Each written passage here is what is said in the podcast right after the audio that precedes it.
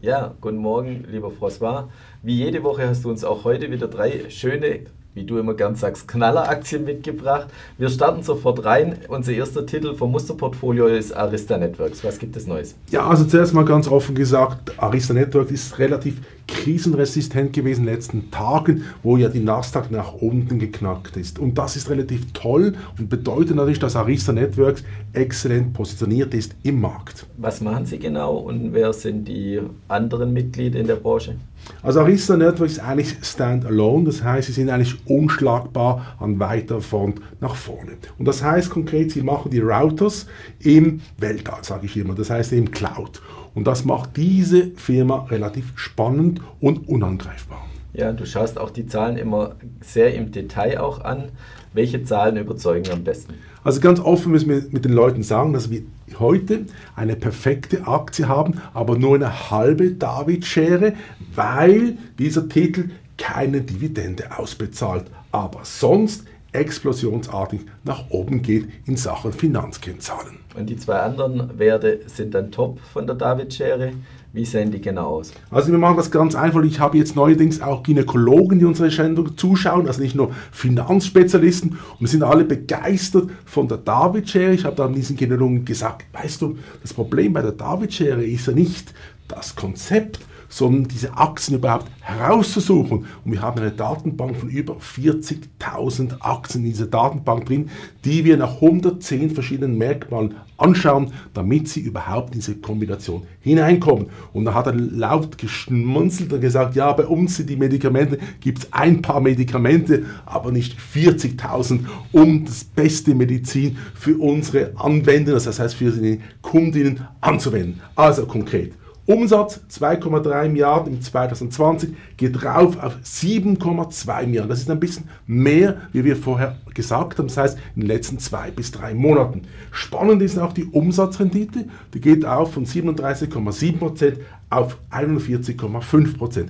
Und jetzt kommt der spannende Teil, weil ja die Dividende nicht bei diesem Titel ausgeschüttet wird, sondern in das Wachstum des Unternehmens reingesteckt, haben wir einen super Effekt auf dem Gewinn pro Aktie, nämlich von 2 Dollar im 2020 rauf auf 7,09 US-Dollar im 25. Und das Betriebsergebnis, das EBIT, geht rauf von 875 Millionen US-Dollar auf 2,98. Das heißt konkret, dass wir für einmal die Dividende mit gutem Gewissen auf der Seite lassen können, weil ja, wie du gesehen hast, der Gewinn pro Aktie über 200 Prozent innerhalb von fünf Jahren nach oben geht. Ja, und du sagtest schon eingangs sehr Resistenz auch, wenn der Nasdaq die letzten Tage oder insbesondere auch gestern den Rückwärtsgang eingelegt hat.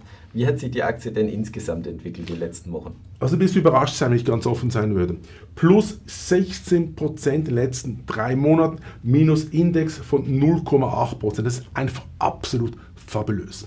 Und wenn man das über drei Jahre anschaut, das ist ein bisschen kürzere Zeit, wie wir sonst nehmen, sind wir bei plus 253,4 Prozent und der Index war bei plus 27,2 Prozent. Das heißt konkret, wir haben hier einen absoluten Topwert der Spitzenklasse mit einem Zukunftspotenzial, das man nicht quantifizieren kann, weil dieses Unternehmen perfekt im Markt positioniert ist und in einem Sektor tätig ist, der momentan richtig on demand ist.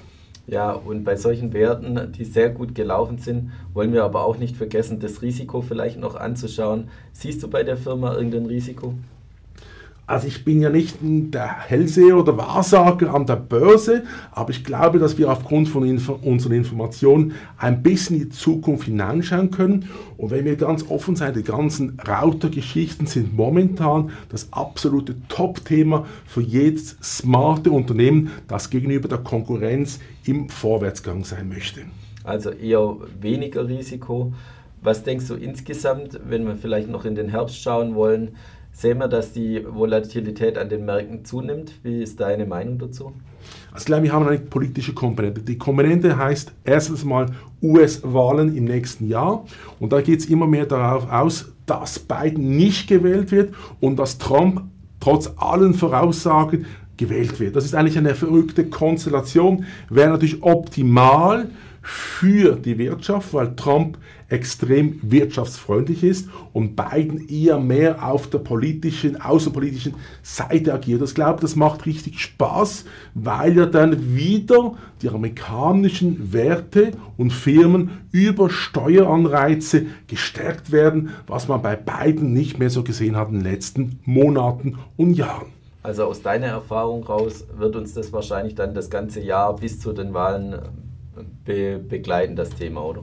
Auf jeden Fall. Ich meine, auch die Ukraine ist ein Thema neben, wo relativ wichtig ist, weil wir nicht wissen, wie sich der Ölpreis entwickelt. Aber das hat jetzt für die Arista Networks Aktie keinen Belang, weil ja Arista Networks nicht ein Dividendentitel ist. Wenn natürlich jetzt Arista Networks ein Dividendentitel wäre und natürlich ein Teil der Bewertung aufgrund der Dividendenausschüttung hineinkommt, wäre das eine andere Geschichte. Aber in diesem Fall geht es ganz allein nur um die Technologie, das Umsatzwachstum und entscheidend, auch nochmals, komme zurück bei der David-Schere, ist, dass die Umsatzrendite von 37,7%, das ist extrem hoch für einen Technologiewert, auf 41,5% raufspringen sollte im 2025. Ja, wir werden den Titel weiter beobachten, ist bei uns im Musterportfolio. Jedes Monat führen wir auch ein Rebalancing durch, so auch heute für diesen Monat. Und diesen Monat fällt ein Titel raus. Wir dürfen bis zu drei auswechseln. Diesen Monat wird es nur ein Titel sein. Welcher Titel kommt denn neu ins Musterportfolio? Also ich sage dir ganz offen, es ist eine Überraschung für unsere Zuschauer und Zuschauer, glaube ich, dass wir mit einem Titel kommen, der in Europa eher unbekannt ist. Aber das Potenzial ist gigantisch.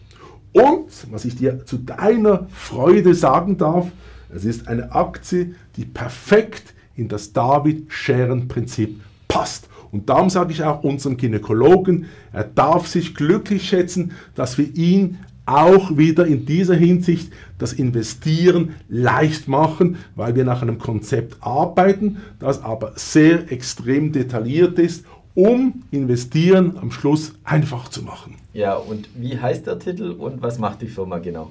Also das ist, die Firma heißt McKesson, hat eine Marktkapitalisierung von 59 Milliarden USA, ist relativ viel und ist im Vertrieb von pharmazeutischen Produkten tätig und fängt an jetzt auch Entwicklung von pharmazeutischen Produkten selber zu machen. Und das macht diese Aktie extrem spannend.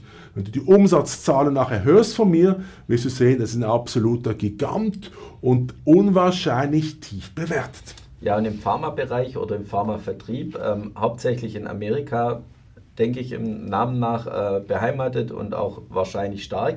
Gibt es da auch andere Firmen in dem Bereich, die Konkurrenz zu der McKesson sind? Es gibt zum Beispiel die Firma West Pharmaceutical, die wir auch haben in unserem Portfolio, wo ja extrem performt hat in den letzten Monaten. Aber McKesson ist von der Größenordnung noch nicht eine ganz andere Dimension. Der einzige Nachteil, da komme ich nachher zurück, ist die Umsatzrendite, ist natürlich viel schwächer, weil hier ist bei McKesson ist der reine Vertrieb und nur ein ganz kleines Spürsen ist jetzt schon in der Entwicklung drinnen ja. von Produkten. Und du sagtest schon, die perfekte David-Schere. Schauen wir in die Zahlen rein. Welche drei Zahlen für die David-Schere kannst du liefern?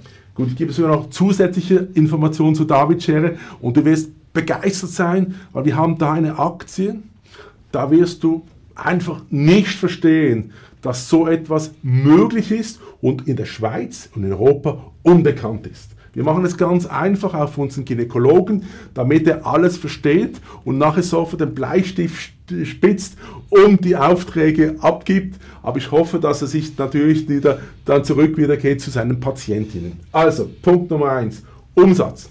231 Milliarden im 2020 sollte raufgehen auf 325,4 Milliarden.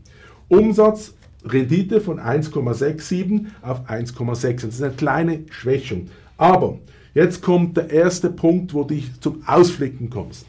EBIT geht rauf von 3,848 Milliarden auf 5,224. Und jetzt kommt der Effekt unserer David-Schere. Der Gewinn pro Aktie steigt von 4,95 US-Dollar auf 28,4 US-Dollar. Und jetzt kommt das Tüpfchen auf dem I-Punkt. Return on Equity ist eine Zahl, die wir nicht so oft gebrauchen.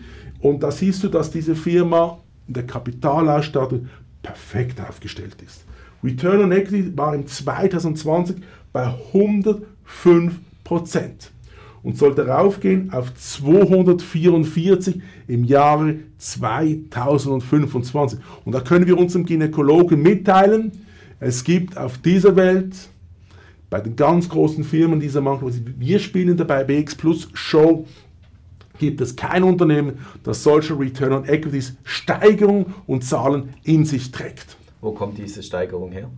Ja, das ist ganz offen, das ist es einfach nochmal an der Umsatz. Oder? Der Umsatz springt ja um fast 100 Milliarden rauf innerhalb von fünf Jahren. Und das Spannende ist, dass die Kapitalerstattung, das heißt das Unternehmen, braucht nicht mehr viel mehr Kapital, um dieses Volumen zu handeln, sagt man das in Amerika. Und das heißt, wir haben jetzt diesen Effekt der David Share plus, sage ich dem. Das heißt, wir haben jetzt hier einen Leverage-Effekt auf den Finanzkennzahlen, die wir sonst nirgendwo sehen. Das ist absolut fantastisch, oder? Und das Schöne an diesem Unternehmen ist, dass es in einem krisenresistenten Bereich tätig ist und darum extremes Potenzial nach oben aufweist. Ja, und einen Punkt müssen wir wahrscheinlich noch kurz sagen, Dividende. Richtig, wollte ich auch noch sagen, aber ich sag, musste ganz offen sagen, wo ich die Zahlen, die gesagt mit Milliarden, Hunderten von Milliarden, ist natürlich die Dividende, naja, ist dabei, aber was soll ich dir sagen? Mickey Mouse. Also, konkret, und da müsst du begeistert sein, 1,62 US-Dollar im 2020 und sollte raufgehen auf 2,68 US-Dollar im 25. Das heißt konkret, du hast außer der kleinen reduzierenden Umsatzrendite, aber ich glaube, muss ich da offen sagen, ich war natürlich ein bisschen auf der Modellseite, war ich ein bisschen zurückhaltender wie sonst, weil ich der Meinung bin, dass die restlichen Zahlen so sensationell sind, dass man ein bisschen Zurückhaltung haben sollte, lieber das wie nach oben die Zahlen frisieren,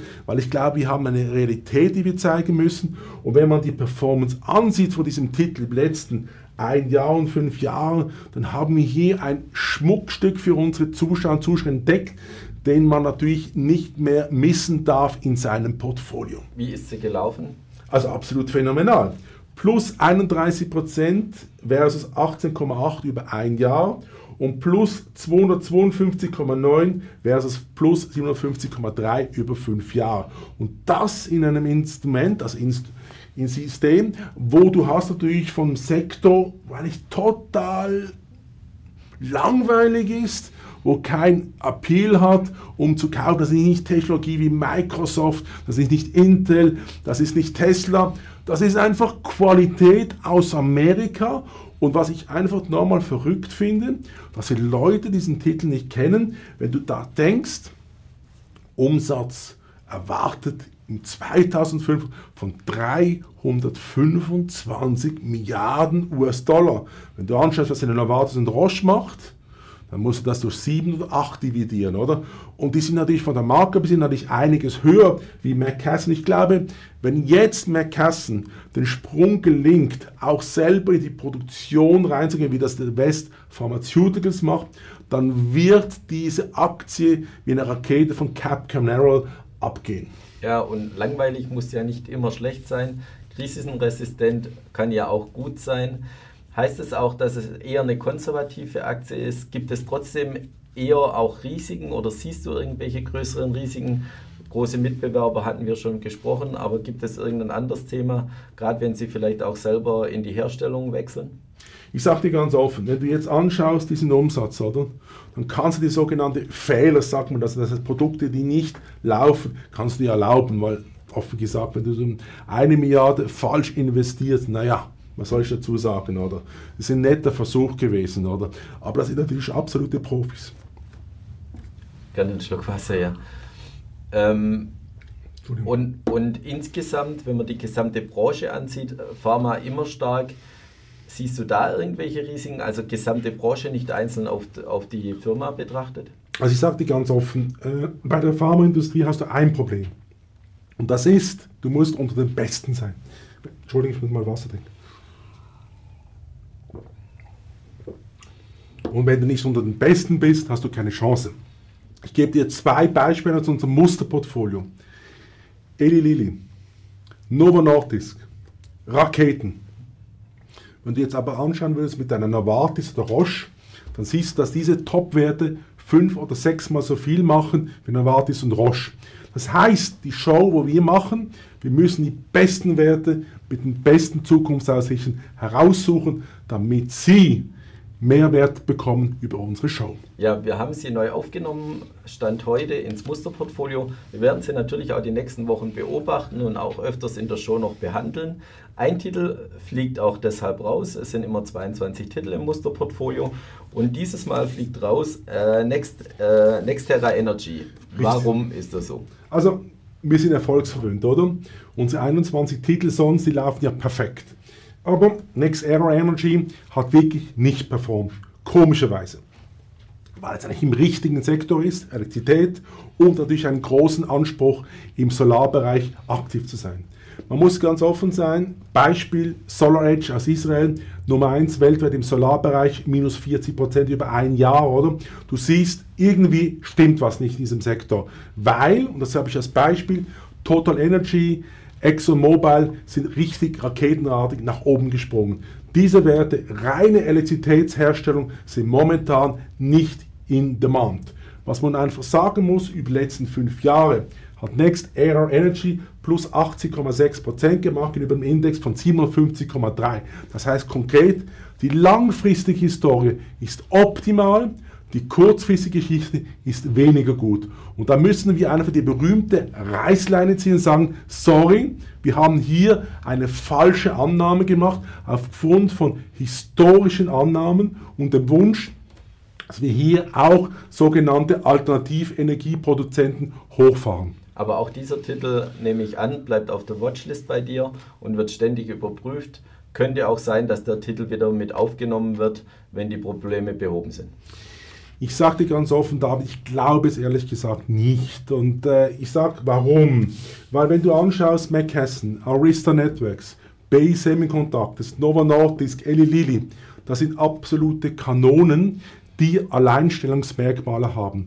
Und, das muss man ganz offen sagen, Next Air Energy ist ein Gigant in Amerika, weltweit, aber hat nicht das Alleinstellungsmerkmal, die die anderen Titel haben. Und wir haben hier, muss ich ganz offen sagen, die äh, sogenannte grüne Energiekarte spielen wollen und sind da leider, muss ich ganz offen sagen, von einer falschen Annahme ausgegangen und müssen da jetzt die Reißleine ziehen, weil ich glaube, es ist wichtig, dass wir auch, wenn wir mal Fehler machen, dass wir zu diesen stehen. Ja, herzlichen Dank für deine Einschätzung und dass du wieder drei Knalleraktien heute mitgebracht hast.